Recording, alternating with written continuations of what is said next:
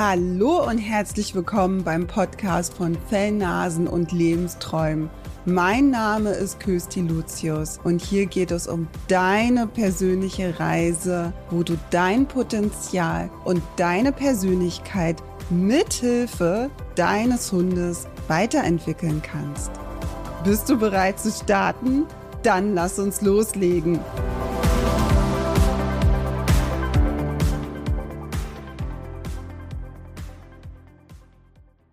Hinfallen, aufstehen und Krone wieder richten und weitergehen. Ich glaube, das hast du schon mal gehört und das beschreibt sehr gut das Thema Resilienz. Irgendwie kennen wir sie doch alle, diese Menschen, die aus Krisen einfach wieder aufstehen, egal wie tief sie gefallen sind und fragen wir uns, wie haben die das geschafft oder wie schnell sind sie wirklich aus so einer Krise wieder rausgekommen? Und natürlich taucht dann auch die Frage auf, Warum fällt es einfach manchen Menschen einfacher, sich aus Krisen zu befreien? Resilienz wird auch sehr schön beschrieben mit das Immunsystem der Seele. Und du weißt ja, für was das Immunsystem im Körper verantwortlich ist. Du brauchst Resilienz, um Lebenskrisen und Stress besser verarbeiten zu können. Und wie du das hinbekommst, das findest du hier in dieser Folge heute heraus. Ich kann da auf jeden Fall mich selbst in diesem Thema Resilienz sehr gut wiederfinden, weil ich definitiv nicht zu den Stehaufmännchen gehört habe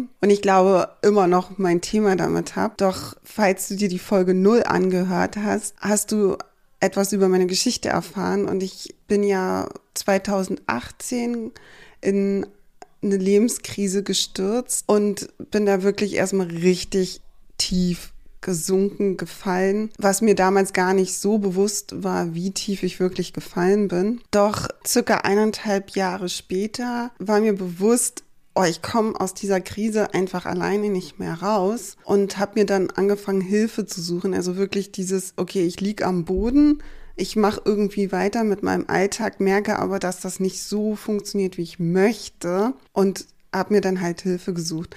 Doch diese Krise hat auf jeden Fall geschafft, dass ich resilienter geworden bin, dass mich halt so schnell nicht mehr was umhaut, wie es halt früher schon Kleinigkeiten getan hat. Doch was ist denn eigentlich Resilienz? Hm, es setzt sich aus zwei Ebenen zusammen. Die erste ist die Robustheit, sprich nach einer Krise wieder in eine Ausgangssituation, Ausgangszustand zurückzukommen, wird auch so schön bezeichnet als Bounce Back. Und ich stelle mir da immer vor, wie eine Pflanze, die halt durch Sturm oder Gewitter halt so umgehauen wurde und erstmal am Boden liegt, festgedrückt ist und dann halt nach einer Zeit wieder aufrecht steht. Das finde ich immer wieder beeindruckend, wenn ich das im Garten auch beobachte. Aber das ist so für mich diese, diese Resilienz der Pflanze, also dieses Bounce Back wieder im Originalzustand wieder zurück. Doch oft ist es ja leider so, dass nicht eine Krise kommt, sondern es kommen mehrere Krisen nacheinander. Und da brauchen wir die zweite Ebene, nicht die Adaption, also eine kontinuierliche Anpassung an veränderte Bedingungen und sich daraus auch weiterzuentwickeln. Also nicht nur zurück in den Ausgangszustand zu kommen, sondern auch sich weiter zu entwickeln, um diese Situation auch in der Zukunft besser verarbeiten zu können. So ein bisschen, was ich aus meiner Lebensgeschichte erzählt habe.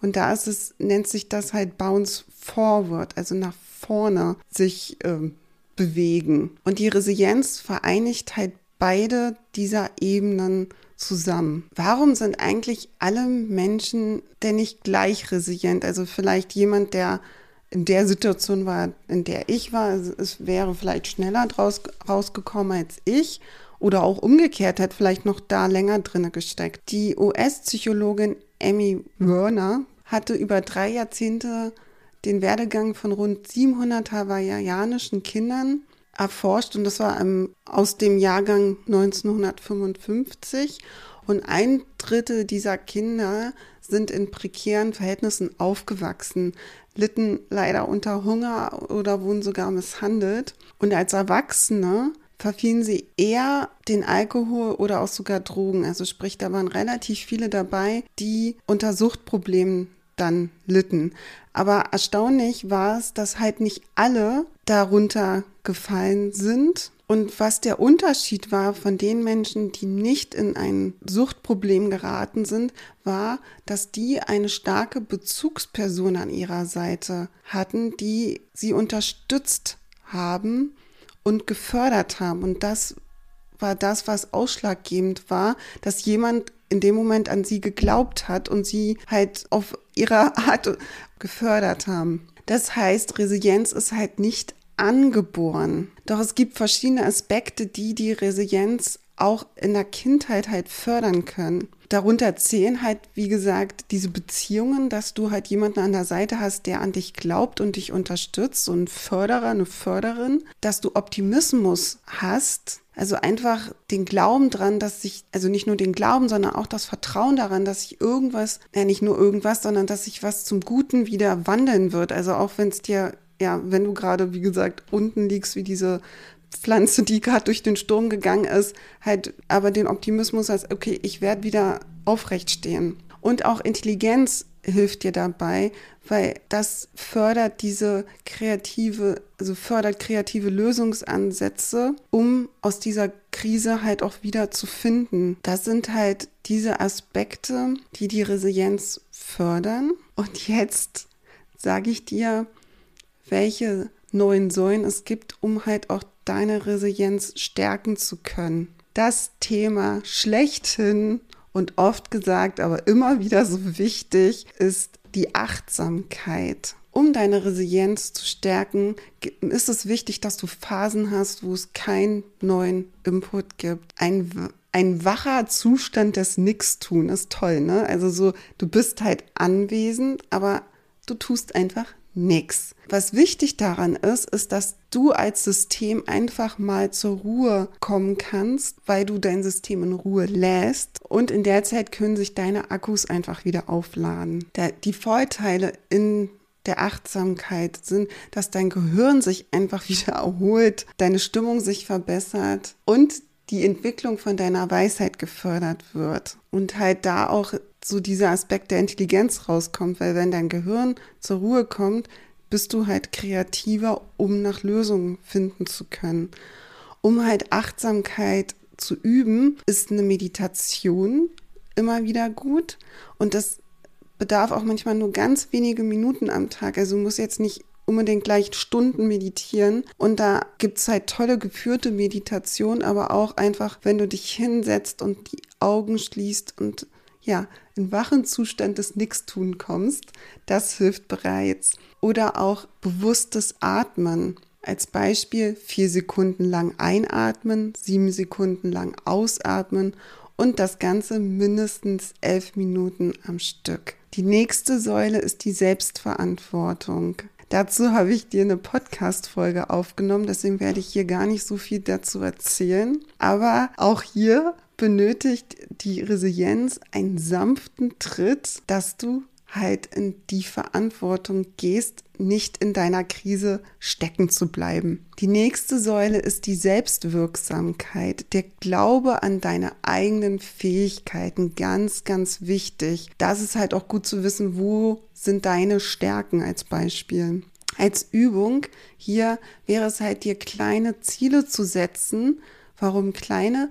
da es wichtig ist für deine Selbstwirksamkeit, nämlich die auch umzusetzen und bei jeder Umsetzung beziehungsweise nach jeder Umsetzung dies auch zu feiern, dass du dieses Ziel erreicht hast. Und was spannend ist oder was dir da hilfreich sein kann, auch immer wieder so einen kleinen C aus deiner Komfortzone heraus blinzeln lassen, um halt auch mal was Neues auszuprobieren ich kann ihr wirklich aus eigener Erfahrung sagen, es ist immer wieder eine Hemmschwelle da, aber es bringt dich wirklich enorm weiter. Die nächste Säule ist die Akzeptanz. Krisen erstmal anerkennen. Und diese Anerkennung ist echt wichtig.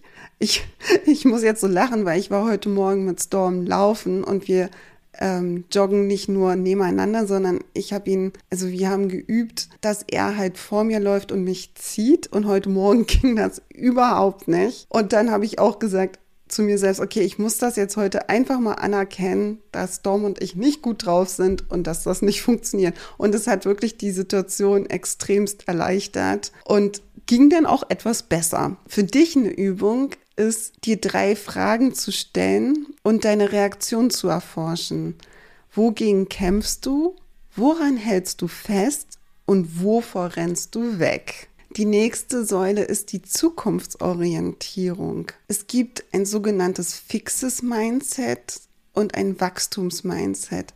Das fixe Mindset ist, dass du wie so in deinem Denkbereich bleibst, also in deiner Komfort Zone des Denkens und hier kein Wachstum stattfindet. Also du machst immer das eine und du bleibst dabei und du denkst immer das eine und es bleibt dabei. Das Wachstums-Mindset sieht dass das große Ganze, wo kannst du dich entfalten, wo, wohin kannst du wachsen. Und das ist schon mal der Aspekt von der zukunftsorientierten Denkweise, sich auf Ziele zu fokussieren, wo du hin möchtest, auch in schweren Zeiten dies nicht aus den Augen zu verlieren und immer wieder weitermachen und gerne in den sogenannten Baby Steps, also immer kleine Schritte machen, aber jeden Tag einen kleinen Schritt machen. Das bringt dich in extrems in ein Wachstum. Dann die nächste Säule ist die Lösungsorientierung. Sich halt auf die Lösung zu fokussieren und nicht auf dein Problem, was du gerade hast oder deine Krise, die du gerade, in der du gerade steckst. Dadurch kommst du ins konstruktive Denken. Aber was hier wichtig ist, dass du nicht in so einen übertriebenen oder beziehungsweise gekünstelten Position